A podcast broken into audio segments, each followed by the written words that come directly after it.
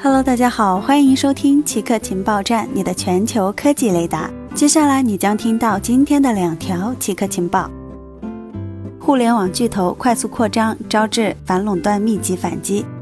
今年十一月，从蚂蚁集团暂停上市开始，互联网巨头们面临中国监管层反垄断的密集火力，其中阿里巴巴首当其冲。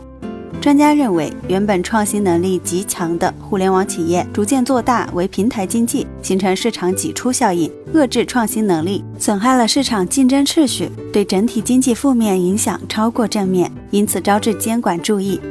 早期的阿里巴巴无疑是创新者，从无到有的开创了中国最大的 B to C 和 B to B 电商平台，以及中国最早的电子支付平台支付宝，再到阿里云，接连推出颠覆式创新。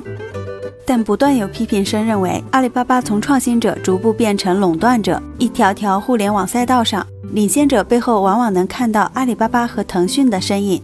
通过高强度投资，两家公司逐步构建起各自的商业疆域。中国排名前三十的 App 中，超过二十都来自两家巨头。